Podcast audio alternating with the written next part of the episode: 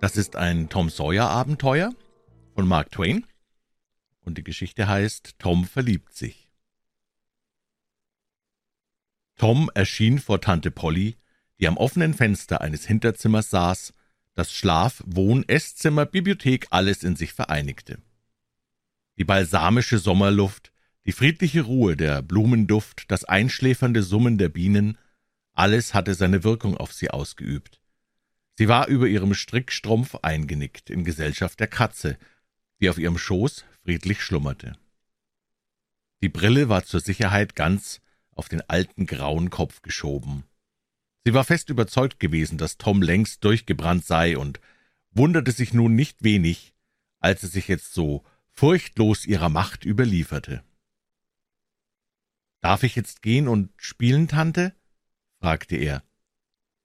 »Was, schon? Ei! Wie weit bist du denn?« »Fertig, Tante. Tom, schwinde nicht. Du weißt, das kann ich nicht vertragen.« »Gewiss und wahrhaftig, Tante, ich bin fertig.« Tante Polly schien nur wenig Zutrauen zu der Angabe zu hegen, denn sie erhob sich, um selbst nachzusehen.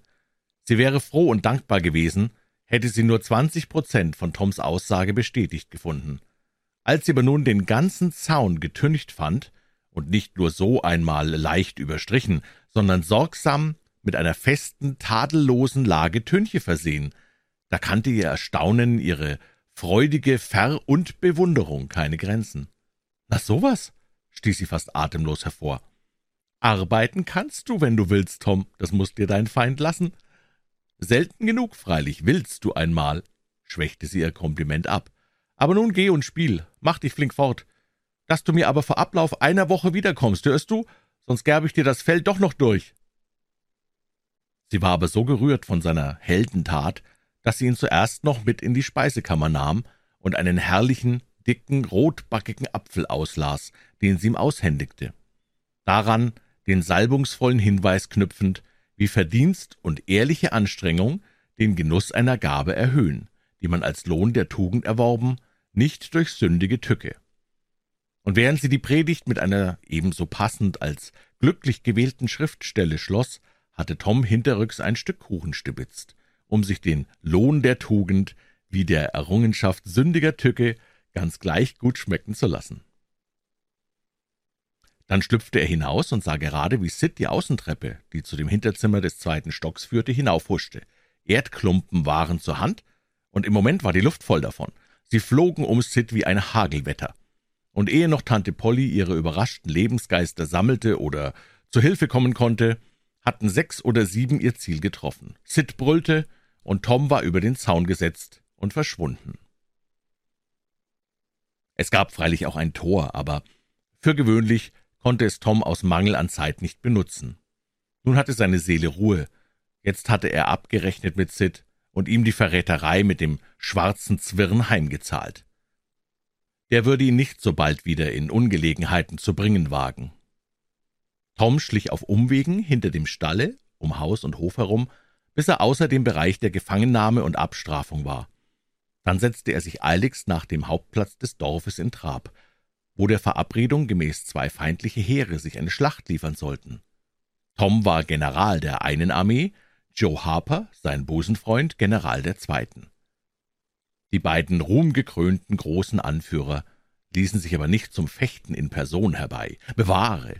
Ganz nach berühmten Mustern sahen sie nur von ferne zu, von irgendeiner Erhöhung herab und leiteten die Bewegungen der kämpfenden Heere durch Befehle, welche Adjutanten überbringen mussten.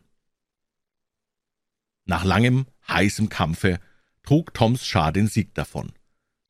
Nun wurden die Toten gezählt, Gefangene ausgetauscht, die Bedingungen zum nächsten Streit vereinbart und der Tag für die daraus notwendig sich ergebende Schlacht festgesetzt. Die Armeen lösten sich auf, und Tom marschierte allein heimwärts. Als er am Hause des Bürgermeisters vorbeikam, sah er ein fremdes kleines Mädchen im Garten, ein liebliches, zartes, blauäugiges Geschöpf, mit langen, gelben, in zwei dicke Schwänze geflochtenen Haaren, weißem Sommerkleid und gestickten Höschen. Der ruhmgekrönte Held fiel ohne Schuss und Streich. Eine gewisse Annie Lawrence verschwand aus seinem Herzen, ohne auch nur einen Schatten ihrer selbst zurückzulassen. Tom hatte seine Liebe zu besagter Annie für verzehrende Feuersglut gehalten, und nun war es nur noch ein leise flackerndes, verlöschendes Flämmchen. Monatelang hatte er um sie geworben, vor einer Woche erst hatte sie ihm ihre Gegenliebe gestanden, sieben Tage lang war er der stolzeste, glücklichste Junge des Städtchens gewesen, und jetzt, im Umdrehen, hatte sie sich empfohlen aus seinem Herzen, wie irgendein fremder Besuch, dessen Zeit um ist. Mit verstohlenen Blicken verfolgte Tom den neu auftauchenden Engel, bis er bemerkte, dass ihn entdeckt hatte. Jetzt tat er, als ob er sie gar nicht sähe, und begann nach echter Jungenart sich zu zeigen, in der Absicht, ihre Bewunderung zu erringen. Eine Zeit lang trieb er sofort, aber mitten in irgendeiner halsbrecherischen gymnastischen Leistung schielte er seitwärts und bemerkte, dass die Holde sich dem Hause zuwandte. Er brach ab und sprang über den Zaun, voller Bedauern und in Hoffnung, dass sie doch noch ein wenig länger verweilen werde. Einen Moment blieb sie auf den Stufen stehen, näherte sich dann aber schnell der Türe. Tom stieß einen schweren, schallenden Seufzer aus, als ihr Fuß die Schwelle berührte. Im selben Moment aber erhellte sich sein melancholisches Antlitz. Sie hatte ein Stiefmütterchen über den Zaun geworfen, im Augenblick, da sie verschwand. Der Junge rannte drauf los, blieb aber einen oder zwei Fuß von der Blume entfernt stehen beschattete die Augen mit der Hand und tat, als habe er weit da unten in der Straße etwas von großem Interesse entdeckt.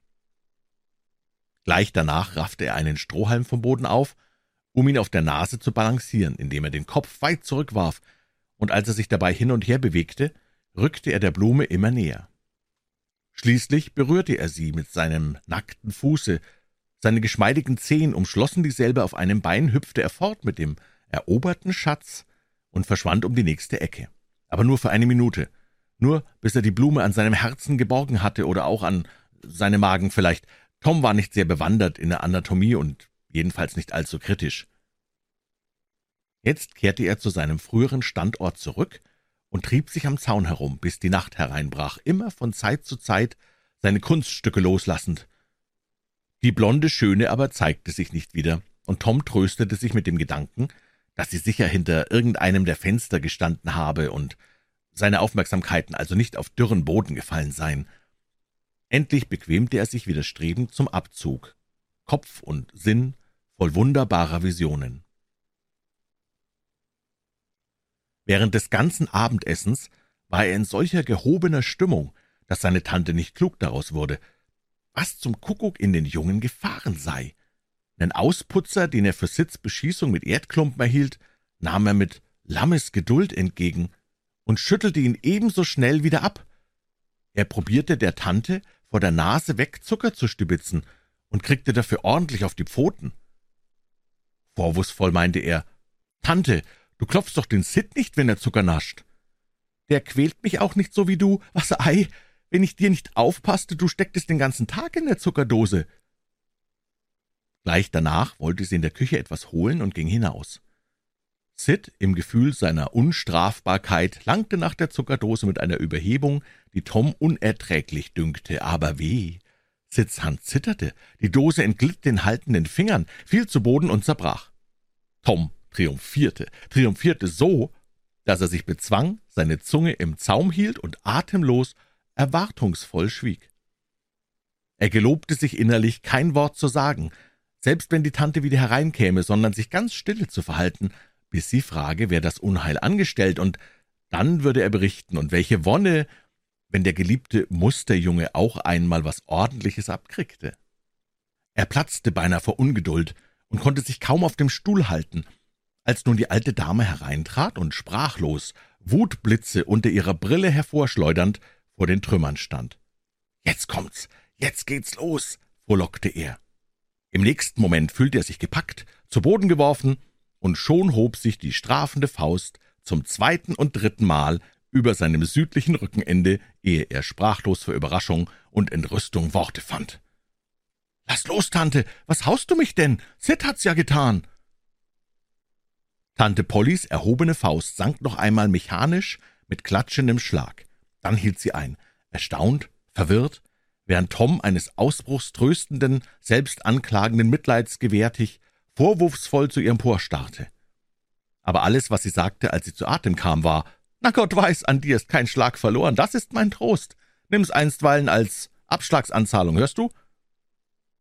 Danach aber empfand sie doch Gewissensbisse, und ihr gutes, weiches Herz sehnte sich, den armen, unschuldig Gezüchtigten ein liebesvolles Wort zu sagen. Aus Rücksichten der Disziplin aber enthielt sie sich jeder Zusprache, die ihr doch nur als ein Eingeständnis des Unrechts ausgelegt worden wäre. So schwieg sie denn und ging bekümmerten Herzens ihrer Arbeit nach. Tom schmollte in einem Winkel und steigerte seine Leiden ins Unendliche. Er wusste, dass die Tante innerlich vor ihm auf den Knien lag, und dies Bewusstsein tat ihm wohl bis in die kleine Zehe. Er wollte sich um niemanden, niemanden mehr kümmern. Er fühlte, wie ihn von Zeit zu Zeit ein sehnsüchtiger, tränenverschleierter Blick traf. Er aber tat, als merke er nichts und brühte nur stumm vor sich hin. Er sah sich krank, sterbend auf seinem Bette hingestreckt. Die Tante beugte sich über ihn und flehte händeringend um ein einziges kleines, armes Wort der Vergebung. Er aber wandte das Gesicht ab, stumm, tränenlos und starb. Starb. Und das Wort der Vergebung blieb ungesagt. Was würde sie dann tun? Oder er sah sich, wie man ihn vom Fluss zurückbrachte, tot, mit triefenden Haaren, blassem, stillem Antlitz, endlich Ruhe und Frieden im armen, gequälten Herzen für immer. Wie würde sie sich über ihn werfen, wie würden ihre Tränen stromweise fließen und sie Gott anrufen, ihren armen Jungen wieder lebendig zu machen, den sie auch nie, nie wieder misshandeln wolle. Er aber läge da, kalt und still, ein armer Märtyrer, dessen Leiden zu Ende. So arbeitete er sich dermaßen in Jammer und Elend hinein, dass er beinahe in Schluchzen ausgebrochen wäre und am Zurückdrängen desselben fast erstickte. Tränen standen in seinen Augen, und alles erschien ihm in einem wässrigen Nebel. Wenn er mit den Augen zwinkerte, kamen die Tropfen langsam die Nase herab und träufelten von der Spitze hernieder. Dabei fühlte er sich so wohl in seinem Schmerz, dass er denselben ängstlich vor der profanen Lust, dem lärmenden Getriebe der Welt da draußen behütete. Als sein Bäschen Mary, die acht Tage auf dem Lande zu Besuch gewesen war, glückselig nach der langen Abwesenheit zur einen Tür hereintanzte, wie lauter Licht und Sonnenschein entschlüpfte Tom in Nebel und Wolken gehüllt durch die andere. Weit in die Einsamkeit wanderte er hinweg, ein Floß lockte ihn, er setzte sich darauf und starrte in die Wellen des Stromes. Wenn er nur auf einmal tot und ertrunken sein könnte, ohne etwas davon zu wissen, ohne erst all das viele Wasser zu schlucken, dann dachte er an seine Blume, er nahm sie seinem Busen verwelkt zerknittert, und ihr Anblick erhöhte noch sein wonniges Schmerzgefühl. Ob sie ihn wohl bemitleiden würde, wenn sie's wüsste, oder würde auch sie sich abwenden wie die übrige schnöde Welt? Wieder verlor er sich in seinem Labyrinth von Träumen und erhob sich zuletzt seufzend, um in die Dunkelheit hineinzuwandern. Um zehn, halb elf schlich er die stille Straße hinunter, in der die vergötterte Unbekannte wohnte. An ihrer Tür hielt er an. Kein Laut traf sein lauschendes Ohr. Nur aus einem Fenster des zweiten Stockes kam der trübe Schein eines einsamen Talglichts. War dort der geheiligte Raum, der sie umschloss? Er kletterte über den Zaun, stahl sich lautlos bis unter jenes Fenster. Voll Rührung schaute er hinan. Dann streckte er sich der Länge lang auf den Boden aus, die Hände, welche die welke Blume umschlossen, auf der Brust gefaltet. So wollte er sterben. Draußen in der kalten Welt, kein Dach über seinem heimatlosen Haupte, keine Freundeshand, die ihm den Todesschweiß von der Stirne wischte, kein liebendes Antlitz, das sich mitleidsvoll über ihn beugte, wenn der letzte große Kampf nahte.